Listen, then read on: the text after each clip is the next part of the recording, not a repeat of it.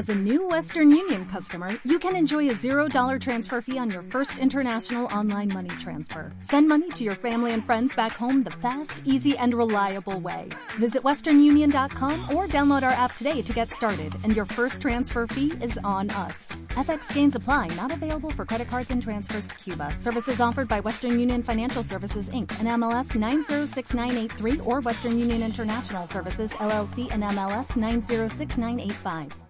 Contacta con nosotros lanochearjona.cope.es y en Twitter arroba Arjona Adolfo. La noche de Adolfo Arjona. Cope, estar informado.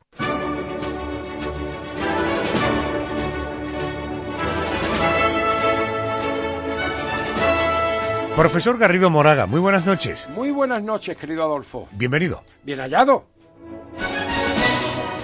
¿Usted cree que eh, tiene madera, tiene, eh, en fin, perfil, eh, tiene... No, no hablo de James Bond, ahí nos apuntamos todos, eh, sino en la vida real, de verdad. ¿Usted podría haber sido agente secreto? Sí. ¿Y usted también? No, yo no lo creo. Sí, yo sí, yo creo sí, que no tendría el valor, Que ¿no? sí, que explico yo, que explico por qué. Además, es muy fácil. De los servicios secretos de todos los países, yo me atrevo a decir que el 90% de los agentes están sentados delante de un ordenador procesando información de 8 a 3. Yo me refería a los, tra- a los que están de trabajo de campo, eh, los que están en el lío. Hombre, mm, yo no sé usted, yo creo que usted se aproxima más a James Bond. Ahora yo me reconozco cualidades para agente en biblioteca. Ah, Yo para hacer espionaje en archivos y biblioteca, ajá, no hubiera estado mal. Bueno, ¿y a qué viene todo esto? Recordaréis que en semanas anteriores le dimos un repaso a conocer un poco más los servicios de inteligencia norteamericano, eh, la CIA, estuvimos hablando de la KGB y también del servicio de inteligencia israelí, el Mossad. Prometimos que seguiríamos deshojando la margarita. Hoy queremos detenernos en el servicio de inteligencia español, en el CNI, y en unas semanas hablaremos de los servicios de inteligencia europeos, alemanes, británicos, italianos y franceses. Por tanto, hoy hablemos de los servicios secretos españoles. El conocido como CNI, el Centro Nacional de Inteligencia, se creó en el año 2002 como sucesor del CSID, que estaba adscrito al Ministerio de Defensa. Desde el año 2011 depende del Ministerio de Presidencia. Es el máximo asesor del Poder Ejecutivo en materia de seguridad e inteligencia. Su control es muy importante.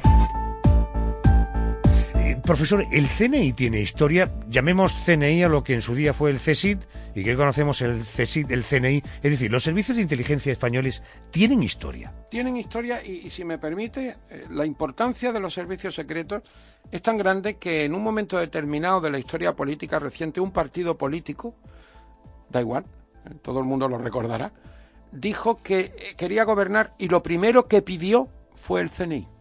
Podemos. se montó, acuérdate, se montó una que las propuestas económicas de ese partido se dejaron a un lado y todo el mundo se preocupó quién controla el CNI. O sea que estamos hablando de materia muy sensible. En el año 1935, en plena república y gobernando los conservadores, se creó un servicio de inteligencia. Pero llegó la guerra y rápidamente dejó de funcionar. Hablamos de la guerra civil. Guerra Civil 1936-1939. Entonces ya se crearon dos servicios de inteligencia. Los llamados republicanos, la República, tenía uno y los franquistas nacionalistas tenían otro. El que funcionó mejor, y está demostrado y está estudiado, fue el franquista, que tenía un marcado carácter militar. Y de hecho, a nuestros oyentes les sonará el nombre de General Gutiérrez Mellado, ¿verdad? Muchísimo, claro. Bueno, pues espía. Espía de Franco. Gutiérrez Mellado fue un espía militar que funcionó, ¿eh? Eh, sobre todo en Madrid. Madrid era el sitio donde lo que se llamó la quinta columna, que si había infiltrados, que si no los había. Gutiérrez Mellado fue un eficacísimo espía para el gobierno de Franco. Dado el papel de neutralidad en las grandes guerras, sobre todo en la Segunda Guerra Mundial, supongo que España y Madrid concretamente debió ser un nido de espías extraordinario. Tremendo, una cosa tremenda. Allí se encontraban espías británicos, espías americanos, se encontraban espías alemanes. Ten en cuenta además que en la guerra, la guerra civil, como gana el bando pro-nazi, ¿eh? Cuando, cuando gana la guerra, eh, eh, Hitler y Mussolini han ayudado a Franco. Entonces, oficialmente, oficialmente, que ya veremos que no es así, ellos estaban muy conectados con el servicio de espionaje nazi. Sin embargo, siempre tuvieron la precaución, quien, la, quien tuviera el poder en ese momento, sería Franco en el último extremo, me imagino, de no cortar los hilos con Inglaterra no cortar los hilos con Inglaterra. Entonces, el espionaje británico era muy importante en la España nacionalista. Había un eje Madrid-Lisboa, porque además es que por aquí se escapaba, entre comillas, mucha gente, o sea, gente que huía de, de los nazis, se venía hacia España y después se iba por Lisboa o se iba hacia el norte de África.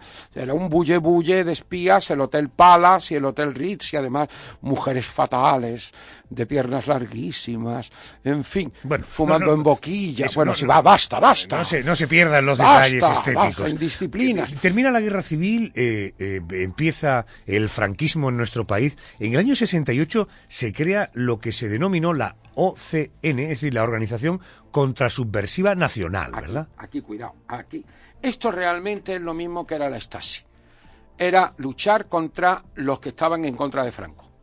Y entonces eh, era un servicio de inteligencia, pero un servicio de inteligencia interno. Interno. Y además, fíjate, organización contrasubversiva. Fíjate, el nombre lo pone el objetivo era claro, contra subversiva nacional y que trabajaba sobre todo en la universidad. En mi año de estudiante, en mi año de estudiante ya mucho después, todavía, todavía había policías vestidos de paisano que se, reconocían perfectamente como policías, que tenían la misión de vigilarnos, porque los universitarios éramos todos muy peligrosos y perseguían especialmente al PC porque hay que romper eh, mitos. Luego en la universidad los que estaban eran los comunistas. Luego evolucionó, la OCN se convierte en la SECEP, que era el Servicio Central de Documentación, y en el año 77 ya aparece el CSID. Oiga, ¿el actual CNI, anterior CSID, eh, tiene información pública? Pues tiene información pública, por supuesto. Tú entras en www.cni.es y ahí tienes toda la información pública y te puedes apuntar también. Claro, toda la información pública que se puede publicar. Claro, es decir, lo mismo que tiene la CIA, lo mismo que tienen los demás. Tú te haces agente. Ahora ya, después de lo que te encarguen o no te encarguen, eso no se sabe nada. ¿Cuáles son los objetivos del Centro Nacional de Inteligencia en nuestro país? Pues mira, el CNI tiene como objetivo fundamental la lucha contra el terrorismo en los años de esta. Eso está clarísimo. Fueron unos años verdaderamente terribles y prestó unos servicios importantísimos. Y ahora, lo mismo que el servicio de inteligencia italiano, francés o alemán, es el terrorismo radical. El centro, esto es algo muy importante es muy bueno. Muy bueno porque... ¿Se refiere al CNI? Sí, sí, sí, porque tiene mucha sangre detrás. Es decir, el CNI eh, ha hecho trabajos impagables a, todos nosotros, a todos nosotros, y tiene reconocida fama internacional. De hecho, presta presta colaboración y asistencia técnica en muchos países. Eh, oiga, eh, además del terrorismo de ETA en su momento, ahora con el asunto del terrorismo radical, supongo que el CNI se dedica a otras cosas también, ¿no? Pues mira, por ejemplo, podemos contar uno. El trabajos son muy diversos. Hace informes. Se ha repetido mucho la palabra informes, que su, su, trabajo fundamental es hacer informes para evaluar situaciones y demás. Concretamente, el independentismo catalán y vasco. En el caso del independentismo catalán, eh, tú sabes, sabemos todos que ellos tienen creada una red diplomática paralela, ilegal, por otra parte, frente a lo que se pueda decir, y en concreto el caso de Adam Casals. ¿Quién es Adam Casals? Pues es un señor que si lo buscan ustedes, pues es bastante gordito como yo, es un señor más bien gordito, que es el embajador, entre comillas, de la Generalitat en Viena. ¿Y para qué está en Viena? Pues para conseguir apoyos a la independencia en los países del este de Europa, que fueron países muy nacionalistas en su momento, que siguen teniendo gran fuerza nacionalista. Entonces, fíjate que siempre imaginamos al espía, un señor con la pistola en la mano o una copa en la mano. No, este señor es un funcionario. ¿Qué tiene que hacer? Hacer que los gobiernos del Este apoyen a Cataluña si decide hacer un referéndum, valga la redundancia, estoy diciendo mucho esa fórmula, y claro, eso lo tiene que neutralizar el CNI se dedica también al contraespionaje. Eh, bueno, mm, Eh, todos hemos tenido la anécdota del pequeño Nicolás, que eso ocupó tantas páginas de periódico, de que él había trabajado para el CNI, y más recientemente hemos tenido pues un caso del CNI que alquilaba una casa, no sabemos para qué. Ya, eh, naturalmente espionaje industrial, Por eso, supuesto, que forma por parte de la actividad de cualquier agencia, cualquier agencia. del mundo. Oye, ¿cuáles podrían considerarse los fracasos más sonados del CNI? Pues mira, el más grande de los fracasos en teoría, digo en teoría porque esto es muy complicado, fue el atentado de Carrero Blanco. El atentado de Carrero Blanco eh, y el de los trenes de Atocha son los dos tremendos fracasos del CNI. El atentado de Carrero Blanco, que estuvieron haciendo el, el túnel durante muchísimo tiempo y que el CNI, bueno, el CSI en aquel momento ni, ni, ni, ni olerlo. Y en el caso de los atentados de Atocha del 11 de marzo de 2004 fueron dos, dos fallos gravísimos. La verdad es que tiene que ser para un servicio de inteligencia una frustración enorme que sucedan cosas. de- con lo de Carrero Blanco, eh, coche, estamos hablando de una alta autoridad, pero los atentados de Atocha debió ser una sensación de fracaso extraordinaria. Brutal. Yo creo que brutal porque, claro, tú imagínate lo que fue el atentado más grave en Europa, es una cosa absolutamente brutal. Ahora, imagínate también, saltando el charco, los servicios de inteligencia americanos con las torres de, con las torres y algo que no se dice nunca, con el Pentágono, que era mucho más importante que las torres. No desde el punto de vista humano, ni mucho menos. Estoy hablando de lo que es el Pentágono, el corazón. Sí, la sensación de protección, ejército. ¿no? Hombre, que el país estaba completamente desprotegido, que, que atacaron el Pentágono. Eso, las autoridades americanas desde el primer momento lo dijeron con la boquita chiquita. Las torres sí, pero el Pentágono no, no lo nombraban nunca. Ujú. Eh, el CNI hemos eh, concluido que es el heredero del antiguo CSIC, ¿verdad? Sí, sí, sí, el heredero, por transformación administrativa, se ha ido buscando una mayor eficacia y también transparencia, ¿eh? Eh, hay una comisión de secretos, se llama así, en el Parlamento, en el Congreso, donde mm, el director del CSIC, el, el del CNI, tiene que ir a dar cuenta, por lo menos, de las grandes líneas de acción, mm, si le preguntan tiene que contestar, es decir, se ha pasado de una gran opacidad, de una gran oscuridad, a una relativa claridad. Y lo de relativa claridad es que no puede ser de otra manera, porque tú no puedes contar las cosas secretas. En el momento que las cuentas ya no son secretas y entonces ya no sirve. Claro. Eh, enseguida eh, tendremos la oportunidad de conocer el trabajo de campo de un agente de campo, agente K del CNI. No, eh, en fin, no os quiero contar las dificultades que hay para poder localizar a un espía, a un agente de campo. Hemos conseguido mantener con una conversación que enseguida eh, emitiremos. Eh, profesor, conviene aclarar que el CNI, el antiguo CSID, nada tuvo que ver con el asunto de los GAL. Absolutamente, esto es muy importante porque es algo que, que tenemos que decir en honor de nuestros servicios secretos. Los GAL era una asociación terrorista paramilitar que tuviera o no tuviera que ver con la estructura del Estado, pero no tenía que ver con el CNI. No tenía que ver, no tenía que ver Bueno, con el según los documentos que se han desclasificado, el GAL dependía de un ministerio, del Ministerio del, Ministerio Interior. en- pero de altos cargos del Ministerio, o sea, con nombre y apellido, entre el año 1983 y 1987. Ahora, lo que ocurre es que mm, el, el- el terrorista, lo mismo que hablamos de que los servicios secretos siempre tienen que tener personas eh, que continúen, cambie quien cambie por la información. Tener el poder es tener la información. En los terroristas hay también hasta cierta continuidad, por ejemplo. Daniel Fernández, que perteneció al GAL, ahora se ha hecho islamista radical. Y lo cogieron el otro día en Segovia, porque estaba dispuesto a inmolarse. Cosa más rara. ¿Cómo puede pasar del GAL a ser islamista radical? Aquí hay algo que ya entramos, empezamos en la novela con Fleming y James Bond y ahora vamos a seguir novelando. Aquí tiene que haber un mundo de dinero, de droga, de, de- mujeres, de hombres, de lo que tú quieras, mm, que, que mantiene. Porque yo creo que muchas veces las etiquetas ideológicas ocultan cosas. Eh, no dudo de que, por supuesto, ahí tenemos casos de islamismo radical clarísimos, vamos, y, y gente dispuesta a inmolarse toda la que quiera, porque cuando se tiene fe en algo, ese algo mueve la vida, te mueve la vida. Eh, profe, el, el prestigio, hablábamos así eh, hace unos minutos, el prestigio del CNI a nivel internacional viene dado por la extraordinaria experiencia vivida, eh, extraordinaria y fatídica experiencia vivida Con eh, ETA. con ETA, ¿verdad? con ETA. Porque además el tema de ETA no podemos olvidar que ahora las cosas, tenemos la memoria frágil. No podemos olvidar que ahora las cosas con Francia están estupendamente.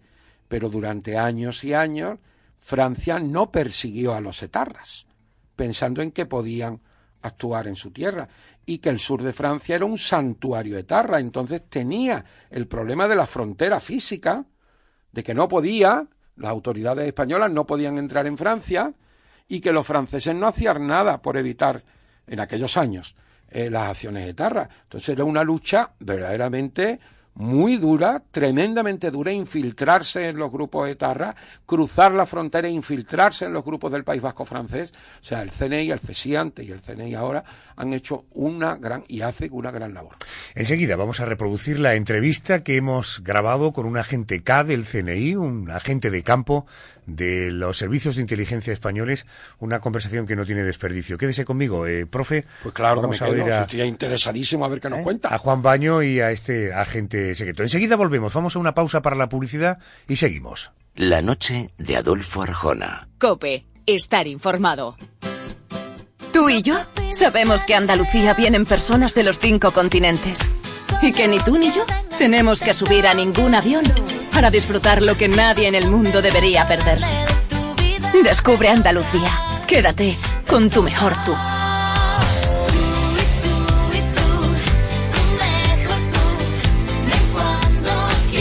Consejería de Turismo y Deporte, Junta de Andalucía, campaña financiada con fondos FEDER. Contacta con nosotros, lanochearjona.cope.es y en Twitter, arroba Arjona Adolfo. La noche de Adolfo Arjona. Cope estar informado. Enseguida vamos a conocer el CNI desde dentro, con la entrevista a un agente encubierto precisamente del Centro Nacional de Inteligencia, un espío al servicio de la inteligencia española. Pero antes quiero saludar a Juan Baño, él es jefe de interior de COPE. Juan, buenas noches. Hola, ¿qué tal? Muy buenas noches, Adolfo. La línea en casa suena fenomenal, cosa que me alegro mucho. Gracias por atenderme a estas horas. La, la Policía Nacional y la Guardia Civil tienen también servicios de inteligencia. Sí, efectivamente. El servicio de inteligencia es una constante en todos los servicios policiales, al menos en España. Es un departamento que está en cualquiera de los frentes de la información. especialmente están centrados siempre en la lucha contra eh, los grandes desafíos, el terrorismo, el crimen organizado. Hay departamentos específicamente dedicados a analizar la información que se recibe, que eso es la inteligencia. Y en ese ámbito, en el policial, por ejemplo, dentro de la Comisaría General de Información, pues hay una unidad central de inteligencia además de la Unidad Central de Información Interior y la Unidad Central de Información Exterior de la, de la Policía. Y en el caso de la Guardia Civil, efectivamente, en el Servicio de Información de la Guardia Civil, también hay departamentos que se dedican al análisis operativo, al análisis estratégico, es decir, a la inteligencia de la información que reciben, especialmente, insisto, en los frentes del terrorismo y del crimen organizado.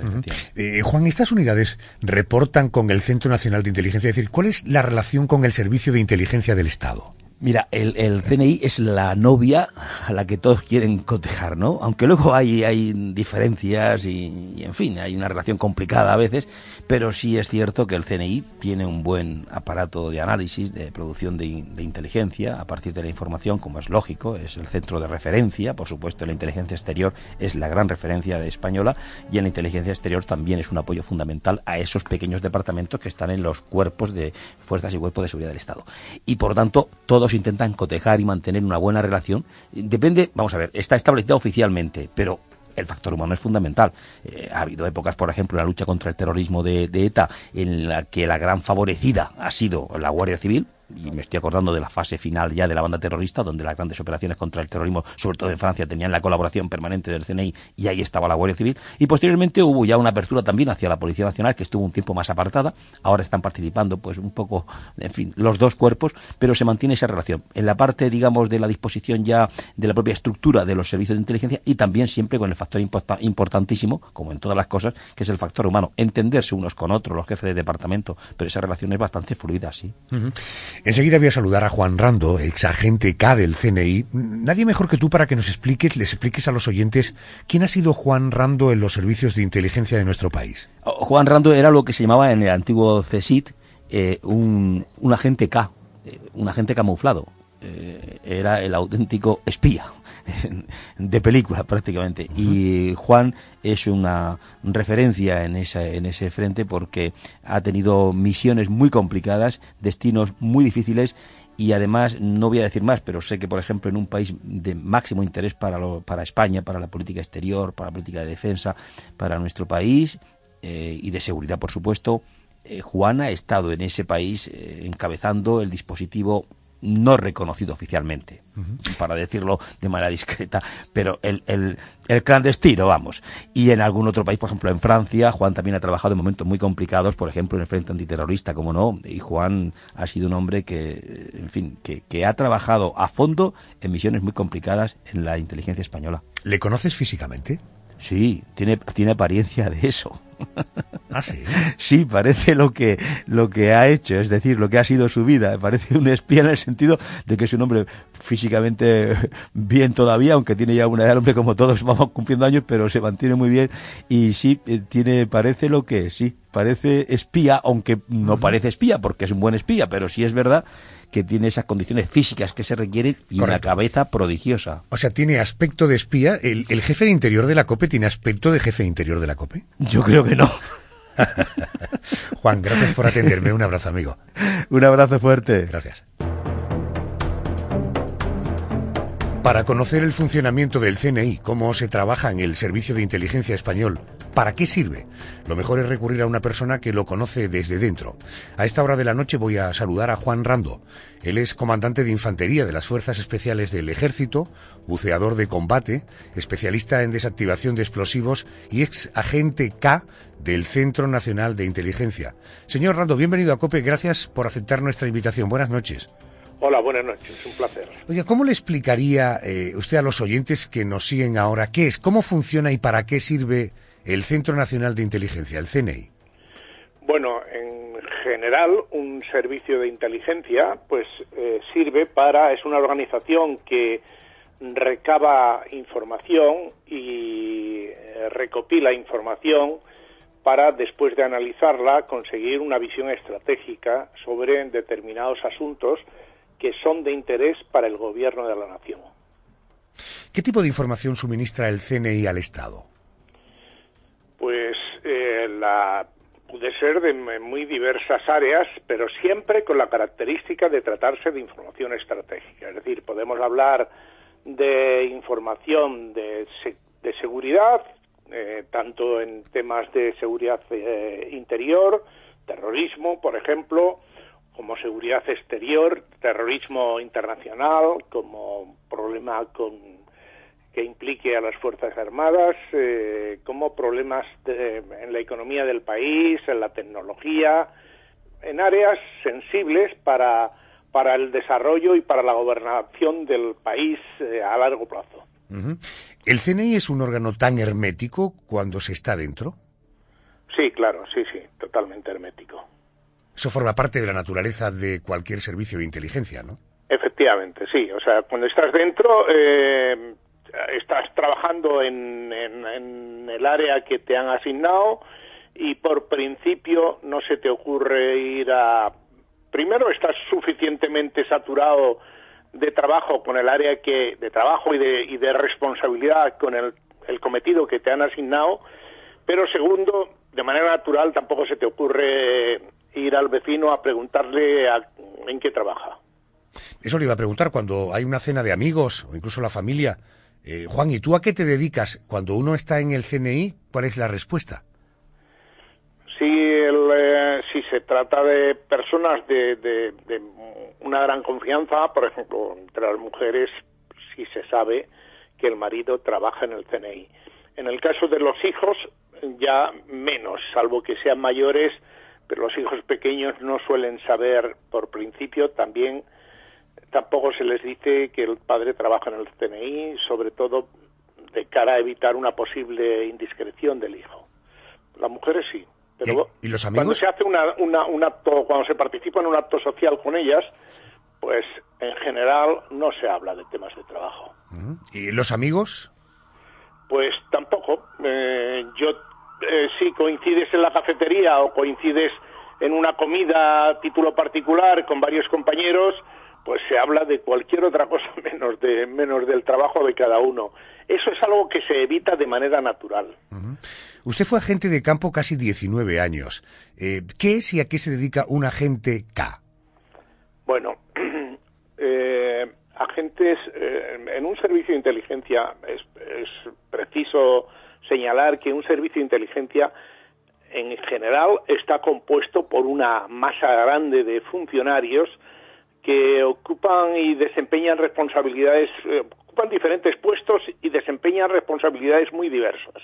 Entonces, en general, lo que hay intramuros en la sede de un servicio de inteligencia son todos funcionarios. Generalmente no se, no se acude a contratar personal para, salvo para actividades muy concretas, que vayan a hacer eh, una reparación muy concreta y tal, pero en general un servicio de inteligencia pues tiene sus propios jardineros para cuidar el césped y el jardín y los árboles y tiene sus propios informáticos, sus propios fontaneros, sus propios carpinteros y de ahí para arriba pues eh, tiene sus propios analistas, sus propios agentes de campo, su propia unidad operativa, mm, en fin, quiero decir que que la plantilla de un servicio de inteligencia, cuando se eh, habla de que el servicio de inteligencia español pues puede tener eh, 3.000 personas, no significa 3.000 agentes eh, operativos ni 3.000 agentes de inteligencia, ¿no? O sea, hay personas que están en labores administrativas muchísimas, que están pasando informes, que están recogiendo información abierta, recopilando información abierta, relacionando esa información y, agentes de campo, en general, todos los servicios de inteligencia del mundo, pues tienen muy pocos, muy pocos. Usted fue un agente de campo, ¿no? Sí, yo he sido un agente de campo y del servicio español y bueno, pues eh, sí, he tenido esa responsabilidad. ¿Eso es un agente K, un agente de campo?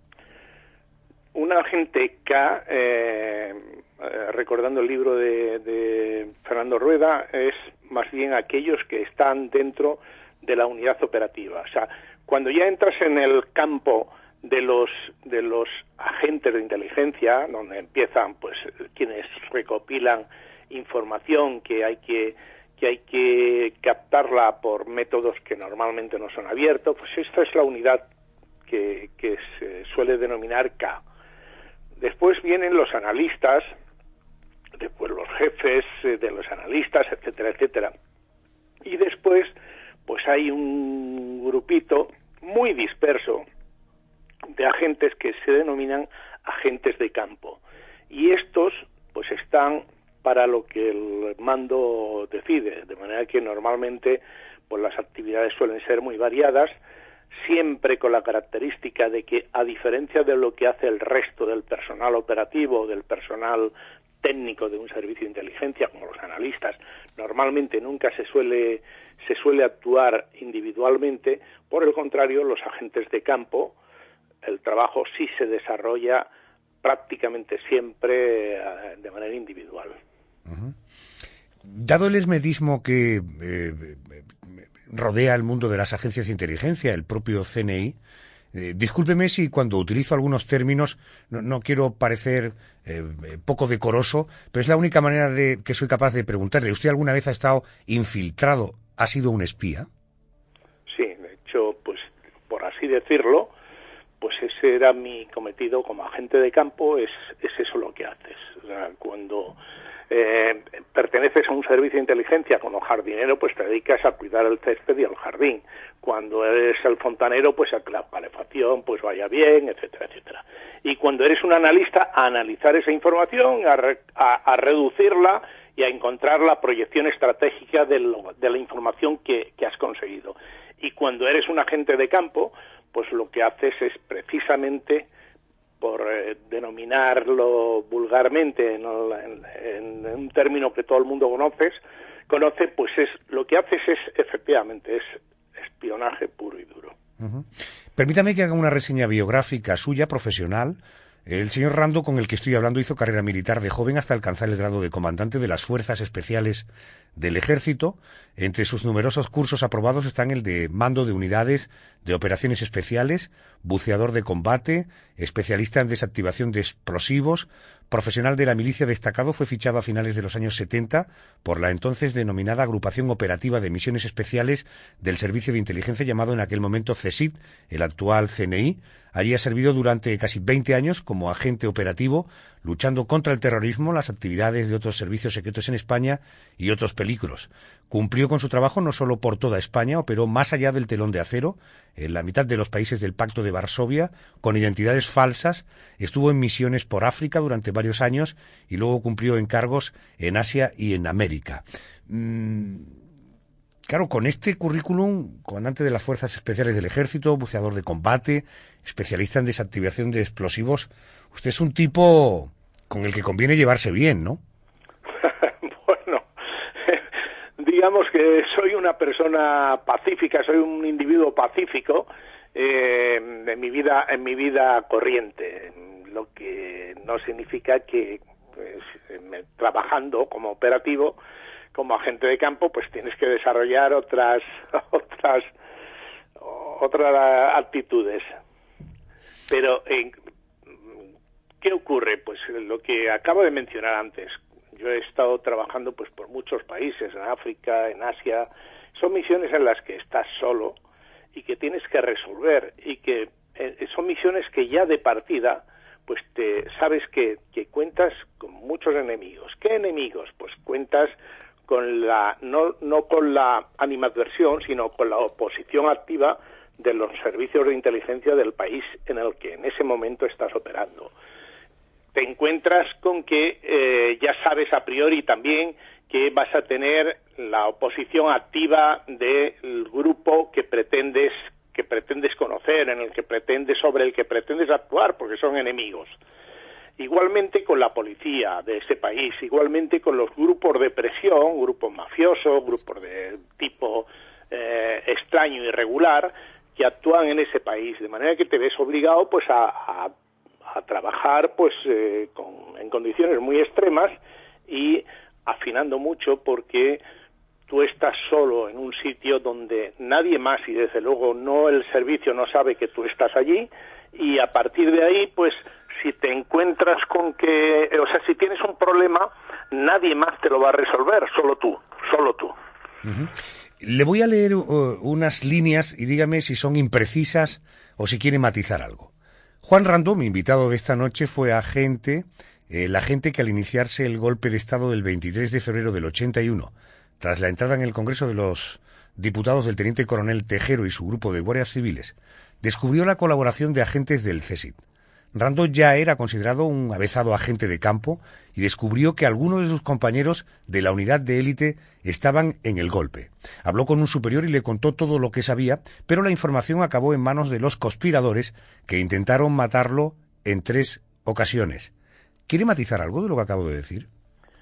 es correcto, es una información que, que bueno, eh, en determinados círculos se sabe que, que, es correcta y por otra parte, pues yo también eh, depuse como testigo ante el juez y el fiscal de, que actuaron en aquel proceso del golpe de Estado.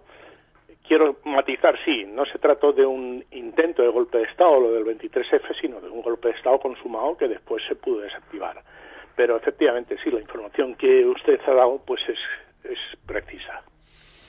¿Alguna vez ha temido por su vida? Muchas, muchas.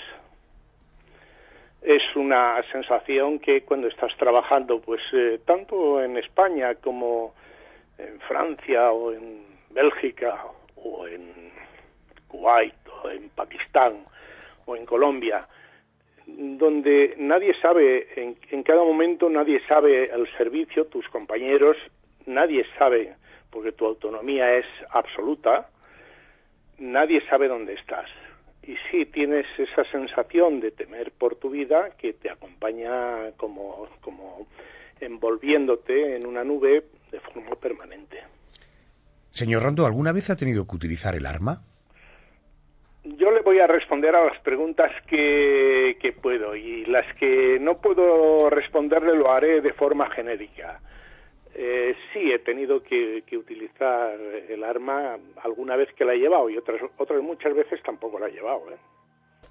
Porque la labor de un agente de campo donde te encuentras solo y estás rodeado de gente que siempre, por principio, son enemigos, eh, pues es muy frecuente que, que no portes armas contigo.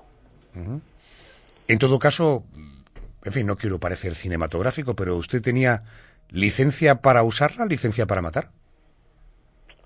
En España eso no, es, no existe como tal, pero pues si yo me encuentro en una situación de peligro, mi primera mi primera obligación es salir de ella como pueda. ¿Le suena el nombre de Miquel Lejarza? Sí, sí, lo conozco. Tuve una entrevista con él gracias a la intermediación de la misma persona que ha ayudado a que yo pueda contactar con usted ahora. Y le pregunté en su día a Miquel si en algún momento sintió más miedo, digo, por su vida, teniendo enfrente a los aparatos del Estado que a los malos, y me dijo que a veces había tenido más miedo de los aparatos del Estado que de los malos. ¿Usted ha tenido alguna vez esa sensación? Si estoy en España, si mi trabajo eh, se desarrollaba en España, pues eh, si me encuentro con la Guardia Civil o con la Policía Nacional, que son dos cuerpos muy profesionales, muy técnicos y compuesto por gente muy buena, pues en general yo no tengo miedo de lo que pueda hacer la, pues pueda, de lo que me puedan hacer estos. Sí es cierto que se puede dar en un momento de confusión, sí que puedes eh, llevarte pues un, pues un tiro.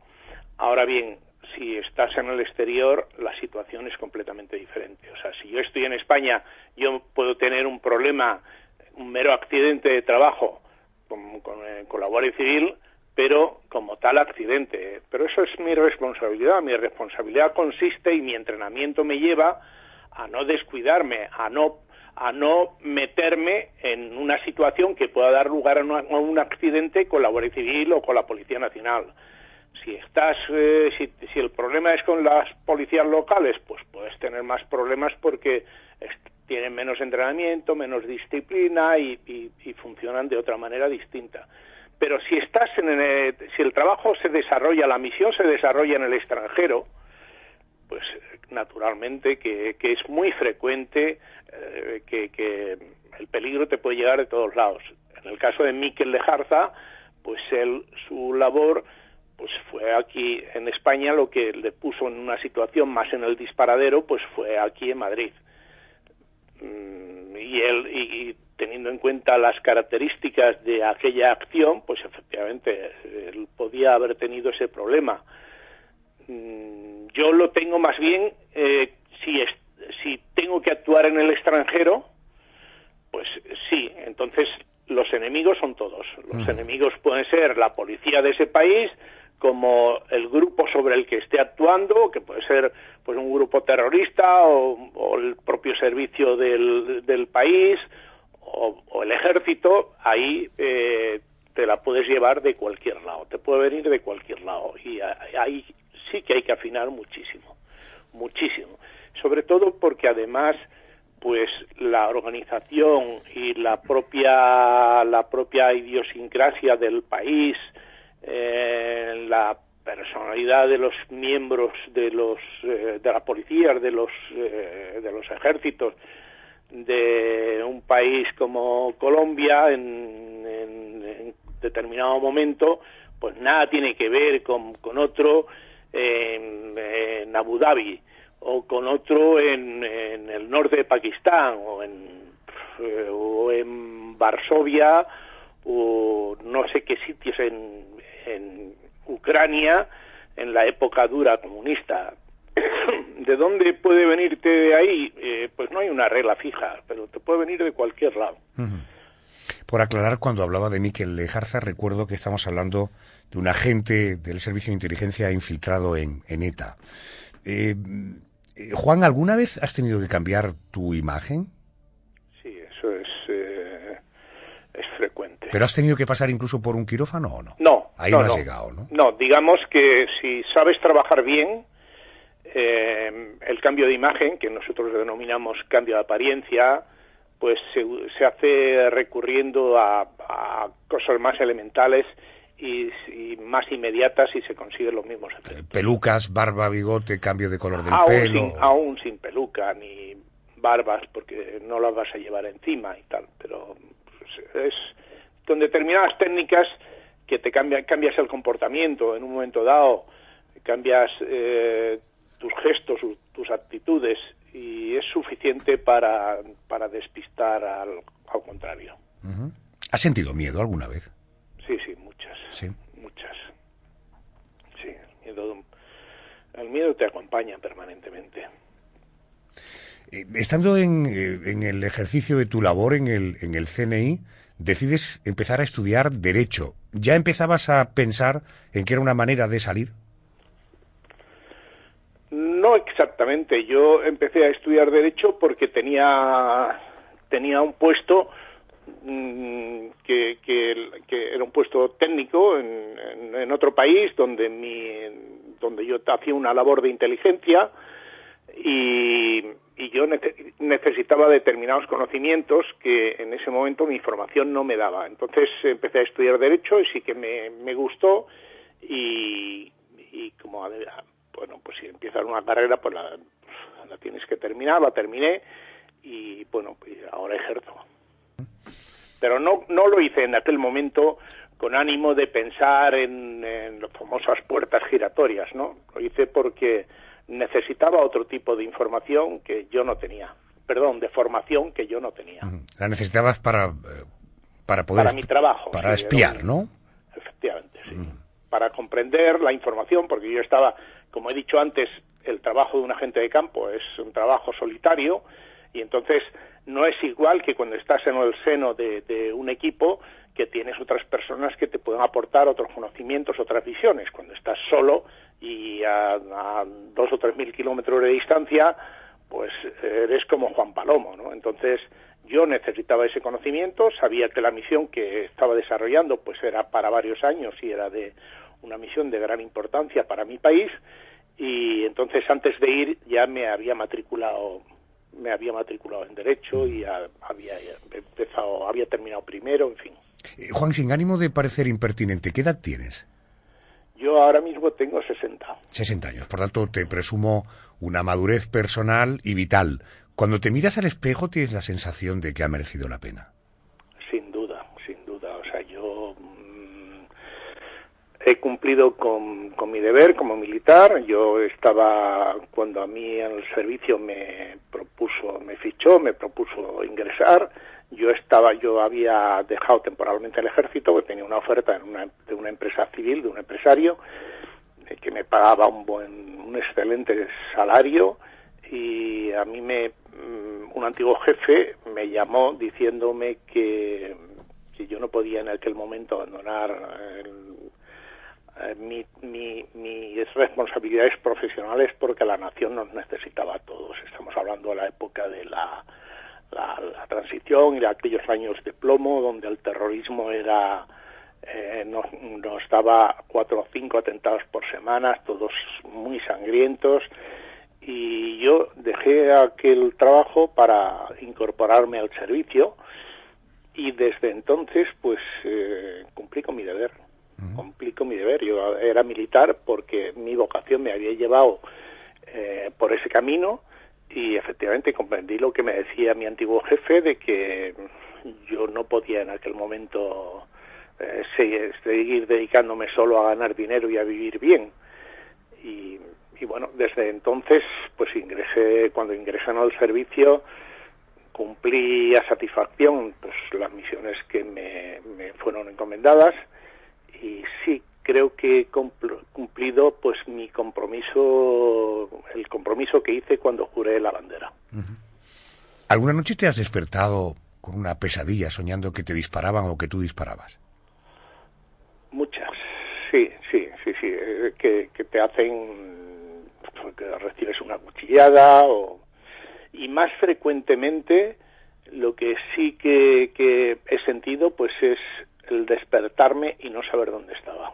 Eso, eso pues ha sido una constante. Yo he, durante los años que he estado trabajando, pues eh, he pasado por much, muchos países de todo el mundo.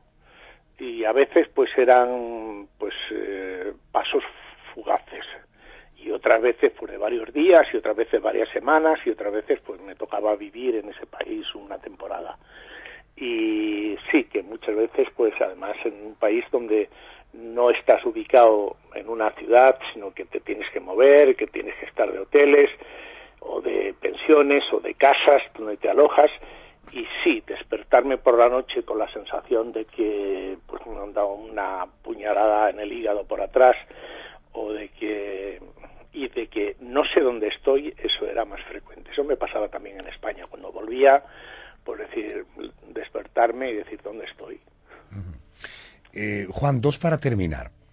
Eh, eh, desde el punto de vista psicológico, desde el punto de vista mental, ¿qué es más duro? ¿Cuando recibes una puñalada o un disparo o cuando lo haces?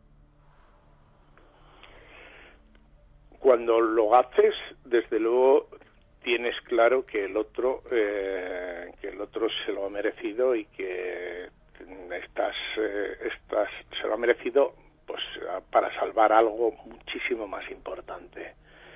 Y cuando lo recibes, teniendo en cuenta que tú eres un funcionario del, de la Administración General del Estado, que ganas un sueldo que no es, no es elevado, que es un sueldo pues decente, pero nada más, y que estás trabajando por unos ideales, pues eh, si lo recibes, o solo el hecho de estar en disposición de recibirlo, una puñalada, un, un estilete con tal, en una aglomeración de gente o un disparo, pues efectivamente sí que, es mucho más duro, claro, porque dices, bueno, pero eh, son los riesgos que, que corres para, o sea, lo sabes a priori, lo sabes a priori, dices, bueno, yo tengo que hacer esto y a cambio me puedo encontrar con esto otro. Pues tendré que afinar, tendré que, que desplegar todos mis conocimientos, todas mis actitudes, las que conozco, e incluso estar preparado para desplegar actitudes que desconozco que las tengo y que porque me tengo que enfrentar a situaciones muy cambiantes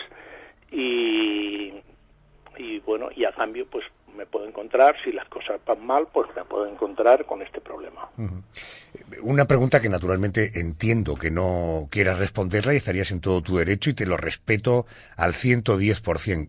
¿Eres creyente? Sí, sí. Sí, eh, o sea, yo mm, trabajo ahora mismo como ejerzo como abogado penalista, tengo mi despacho en Madrid, pero yo tengo mis convicciones. Mis convicciones son eh, el trabajo que yo he hecho no podría haberlo hecho por dinero porque el Estado no, no es no paga bien, eh, nadie se hace rico en el servicio con el salario del servicio, te da para vivir y si no estás animado de una serie de convicciones más profundas, más sólidas, pues no podrías hacerlo. O sea, yo soy creyente y creo pues pues en Dios y creo en mi patria. y, y si eres creyente y crees en Dios, el haber disparado a alguien, como terminar aquello, ¿crees que Dios lo va a entender? Bueno, eh, la Iglesia te dice que efectivamente si tienes en determinadas ocasiones que, usar la violencia, pues eh, lo que te tienes es que asegurar de que sea una, un uso legítimo para, para evitar males mayores. No hay ningún rostro así que se te venga a la mente de manera obsesiva. Esto lo ha superado. No hay ningún rostro, sí que recuerdo perfectamente como fotografías muy recientes, pues eh, situaciones de gente, enemigos que, he visto, que he tenido, pero también de gente que ha colaborado conmigo, de gente que, he utilizado para poder desarrollar mejor mi trabajo. Y sí, eh, o sea, esto es como, sí, sí, como, lo veis como en una película muy reciente, muy reciente.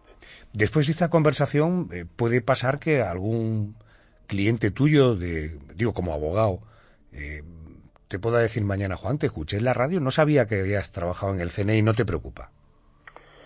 No, mi trabajo en el CNI, mm, o sea, mi trabajo en el Servicio de Inteligencia eh, cesó y actualmente pues me dedico al ejercicio de la abogacía en el ámbito penal y salvo a gente de problemas, de problemas importantes. Entonces, a mí lo que me, mis clientes, y a veces ocurre que gente que se informa o tal, que viene buscando pues ese conocimiento que yo tengo que es un conocimiento fino de lo que es posible y de lo que no es posible en una actuación policial que forma la columna vertebral del, de las actuaciones en su contra. Entonces, a veces la policía cuando actúa, pues monta en su precipitación o en lo que ha podido hacer, pues monta una historia y esa historia constituye la columna vertebral que después sirve para sostener las actuaciones en contra de, esta persona, del cliente que viene a buscarme. Y yo, pues por ese conocimiento que tengo, a priori sí sé de cuando leo unas actuaciones, pues sí sé lo que es posible y lo que está colocado ahí solamente pues para rellenar huecos o para hacer más creíble la actuación de dos policías que tenían que resolver un caso y que lo han hecho como han podido. Entiendo. Juan Rando, comandante de infantería de las Fuerzas Especiales del Ejército, buceador de combate, especialista en desactivación de explosivos, ex agente K del Centro Nacional de Inteligencia, hoy abogado. Le agradezco muchísimo el tiempo que me ha dedicado, eh, sus contestaciones y entender y comprender un poco más a esa legión, probablemente no muy numerosa, de españoles que llevan, en fin, a la patria y la defensa de los intereses de nuestro país, que al final es eh, los intereses y la defensa de todos y cada uno de nosotros. Juan, gracias por atenderme, le mando un abrazo muy fuerte. Igualmente, un placer y, y espero haber ayudado a que la gente en general, nuestros compatriotas, se hagan una mejor idea de lo que es un servicio de inteligencia y de que los hombres y mujeres que forman parte de un servicio de inteligencia están trabajando por su seguridad y lo están haciendo de forma callada, de forma generosa, sin, sin buscar ninguna compensación, solo motivados exclusivamente, única y exclusivamente por su sentido del deber y por su sentido del amor a la patria. Gracias por sus servicios y por su tiempo. Gracias y buenas noches. Buenas noches. Gracias. La noche de Adolfo Arjona. Cope, estar informado. Contacta con nosotros. La cope.es y en Twitter arroba Arjona Adolfo. La noche de Adolfo Arjona. Cope, estar informado. Eh, profesor, eh, es extraordinario ¿eh? el amor a, a tu país por encima incluso del propio amor a uno mismo. Es... Sin lugar a dudas. Ha sido para mí conmovedora, ilustrativa, magnífica y desde luego mm, la palabra héroe, hablamos de los héroes, una persona como el agente K, que se ha infiltrado, que se ha enfrentado a la violencia, además lo ha hecho con una elegancia exquisita, es un héroe, lo ha dicho, por mi patria. Juré la bandera y he sido honroso, honrado por esa bandera a la que juré. Profesor, hasta la semana que viene, ojo que es el Día Mundial de la Radio y la radio será la protagonista de nuestros espacios. Le espero aquí la semana que viene. Pues claro que sí, hasta la semana que viene. Le despido con una bonita copla. Mire cómo, cómo, suena, escuche. El día que me quiera, la rosa que engalan, debe tirar de fiesta con su mejor color la campana dirán que no eres mía. Y loca la fontana le brindarán su amor. La noche que me quiera bajo la azul del cielo. La estrella celosa nos mirarán pasar y un rayo misterioso hará nido en tu pelo, luciérnaga curiosa que verá